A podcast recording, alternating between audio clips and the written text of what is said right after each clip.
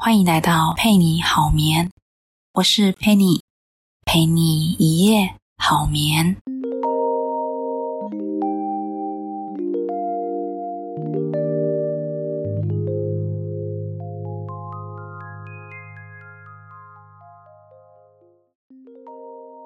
嗨，最近睡得好吗？我今天想来分享一本书《僧人心态》。在讲这本书之前，我想先回复一个我有点不知道该如何回应的留言。其实我还蛮困惑和无奈的。如果你有听过我第一集的节目，就会知道我有说明这个频道是透过冥想的方式来让你放松。这也是我自己的真实经验，而且我在每一集的标题也都有提到冥想。所以，如果你对冥想这个主题很反感，或者又觉得这是宗教，只是想听一些娱乐八卦来放松的话，很抱歉，我这里真的没有。为什么我会在这里回复这个留言？是因为我今天会说的这本书谈的就是如何静心。当你无法静心时，你所看到的世界就会是浑浊的。僧人心态的作者 j e s h e t t y 他被媒体誉为是数位世代心灵导师。他的社群媒体有超过三千八百万人追踪。我之前看过他有一个超过四亿次浏览的演讲影片，题目是“三十岁没成功，人生就很失败”。其实你只是走在自己的时区。我很喜欢他在演讲里面说的一句话，他说：“每个人都有自己的时区和步伐，别让任何人用他们的时间表来催促你。” j s h e t t y 他出生在英国印度裔的家庭，也是英国前十强的伦敦卡斯商学院高材生，在世俗的价值观下。他曾以为未来不是当医师、律师，就注定是个失败者。直到有一天，他在商学院遇见一位僧人。这位僧人放弃众人称羡、追逐的一切，却全身散发着智慧和自信。j s h e t t y 觉得僧人颠覆了他的世界观，他也想要和僧人一样。于是他选择到印度当了三年的僧人。当时身边的家人与朋友都不理解他，但最后他却走出了不同的道路，重新定义何为成功的人生。我们先来谈一下什么是僧人心态。你可以先想想看，你是不是经常习惯性的抱怨？你是否很容易分心？你是否喜欢和他人比较？上面这些情绪就是书中讲的猴心。Monkey mind，你的心智就像是猴子一样没有定性。简单说就是杂念太多，猴心会让你想的很多，不断的沉溺在恐惧、忧虑、负面思想当中，但是却没有真正解决过任何问题。而相反的，三心可以让你控制杂念，不容易被情绪掌控，让你能摆脱恐惧和负面情绪。提升我们的心智，更专注于目标，有意识的生活。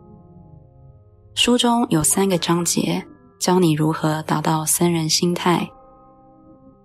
一共有三个阶段：放下、成长、付出。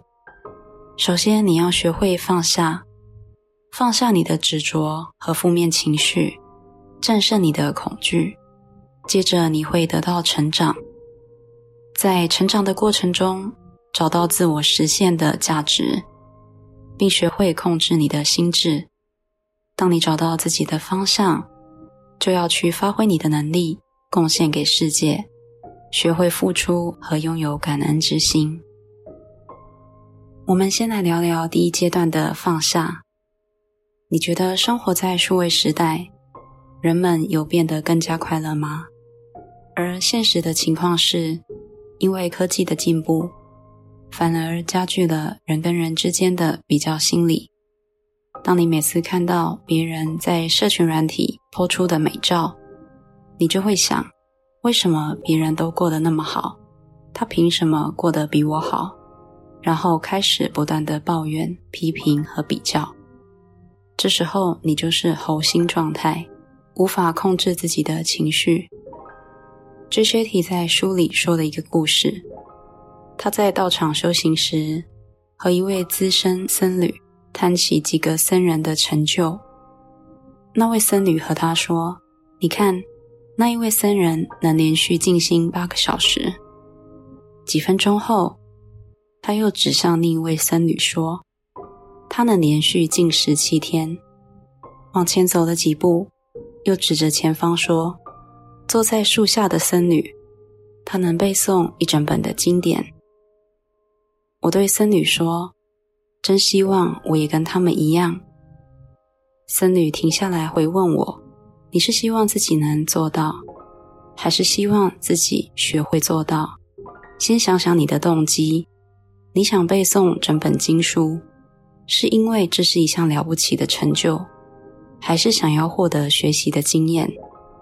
第一种只是想要结果，第二种是对于学习过程的好奇。你要学会去质疑自己为什么想去做和达到那个结果的条件。我想在这里，僧侣所表达的就是，你想做一件事，应该要专注于目标和意义。而不是成功。书中有一位僧侣说过一段话：“你的外在身份就像一面灰尘满布的镜子，第一次照镜子，看不到被掩盖了的真我和价值。清除这层身份可能会感到不愉快，但唯有灰尘消失以后，你才能看到自己真实的样子。首先要了解、察觉自己的情绪。”是很重要的。我们经常会陷在负面情绪中，抱怨邻居太吵、同事不工作、小孩不听话，各种无所不在的负面想法。哲学体认为可以透过三个 S 转化负面情绪，分别是指认、停止和调换。指认就是要觉察你的负面情绪。你可以试着观察你在一周内产生多少的负面评论，看看能不能每天减少次数。最后的目标是零。接下来你要停止，让你的负面思考平静下来，观察你的情绪，透过练习呼吸，让你放松身体。书中有一句话说：“随心所欲的畅所欲言，不是自由。”真自由里不会有这说话的需求感。最后一步是调换，也就是换一种新的感觉，用正念来处理负面情绪。我们身处在充满毒素的环境，而毒素的起源就是人心。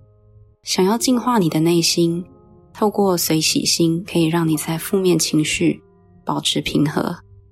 随喜心，也就是对他人的好运。怀有一份同感和不自私的欢喜心。当你能够过滤外在杂音，内观自己的心，这就是建立僧人心态的第一步。当你学会放下后，第二步就是成长。哲学体认为，每个人都应该找到自己的法，法代表的是自我实现。当你的天赋和热情与宇宙的需求连接起来。并成为你的目的时，你就是活在法里了。j s h t 也举例自己是如何找到他的法。他说，他其实非常厌恶公开演讲。在七八岁那年，他在学校参加一个活动，妈妈把他打扮成印度国王，像是包在一件麻布袋里，觉得自己的装扮很尴尬。他走上舞台时，同学都在笑他。当他开始唱诵，在场五百个同学和老师都笑翻了。他回忆自己唱到最后，泪流满面的他连字都看不清楚。最后还是老师带他下台。从那一次经验，他就很痛恨舞台。后来，十四岁那年，他又被父母逼着参加一个课后演讲，在四年的课程中，让他学会了上台技巧。虽然还是跟以前一样害羞，但公开演讲改变了他的生命。因为他已经把台上的技能与法连接。他认为法不会隐藏，但要耐心下过一番功夫后，才能辨认出来。而你需要做的就是刻意大量的练习，并持续训练你的心智。书中也提到，全世界最快乐的人马修·里卡德说：“我们应该把内心的平和当做一种技能来培养。反复咀嚼悲伤和负面情绪，会强化悲伤和负面的感觉。但如果你培养慈悲、喜悦和内在的自由，就会建立韧性，让你自信的面对生命。训练大脑。”只有你的心智能把外在世界转移为乐或苦，就像定期锻炼肌肉一样，练习的越多越有力量。每天清理思想，心智就会变得纯净平静。最好的方法就是练习静心，去观想你的心智。当你想要创造一样东西，我们必须先想象出来，这就是观想重要的原因。达成僧人心态的最后一步就是付出。当你找到自我实现的价值，你就要学习付出和感恩他人。感恩是世上最强大的解药。关于这一点，我在第十一集《如何对抗焦虑》也有说了相同的概念，可以去听听看。J e s h e t 在书中提到他在孩童时的一个小故事。他说：“我在九岁左右。”第一次和父母去印度游访，在回旅馆的路上，计程车停在街口的红灯前。我看到窗外一名同龄女孩的腿，女孩身体的其余部分弯进一个垃圾桶里，她好像在翻找食物之类的东西。当她站起来时，我震惊的发现他没有手。我真的很想帮他，但计程车离开时。我只能无奈望着他。他注意到我在看他，对我微笑，我也回他一个微笑，而那是我唯一能做的事。回旅馆后，那个女孩的遭遇让我心情低落，我一直后悔自己没有采取行动。我想起伦敦的社区，我们太多人都有圣诞节的礼物清单、生日派对和各种嗜好才艺。而社会上却有一些在生存边缘挣扎的孩子，这对我是一次觉醒。家人到旅馆餐厅吃午餐时，我听到一个孩子抱怨菜单没有他喜欢吃的东西，我感到震惊。我想，我们可以选择各式各样的餐饮，而那个女孩的菜单却是垃圾桶。或许那时年幼的我还不懂得如何表达。但那一天确实让我看见自己拥有的太丰富了。我和那个女孩最大的不同，在于出生的环境和父母。事实上，我父亲来自离孟买不远的城市普纳的贫民窟，我是他付出大量努力和牺牲的产物。在道场做感恩练习时，我觉察九岁时的感觉，对自己拥有的一切心存感恩。生命、健康、安逸、安全，以及对拥有衣食和爱的信心，这些都是我平白得到的礼物。僧人的每一天都是从感恩开始。我们不是僧人，但我们可以学着对生活中微小的事物感恩，像是做早晨感恩，或者对食物感恩。最后，书中也提到。生命从呼吸开始，呼吸贯穿你的每一天，生命也与呼吸一起结束。僧人会努力让自己活在当下。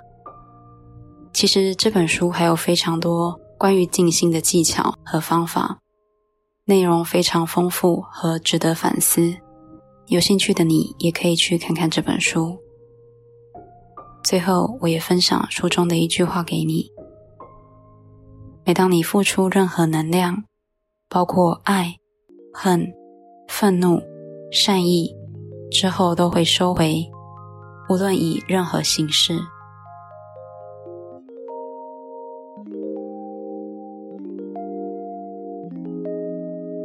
感谢你收听，陪你好眠。希望现在的你已沉沉入睡。欢迎你持续收听，帮助睡眠。想支持我的话，记得订阅和分享我的节目，或者留言给我。需要本集文字，请到我的 YouTube 频道收看。我们下集再见，晚安。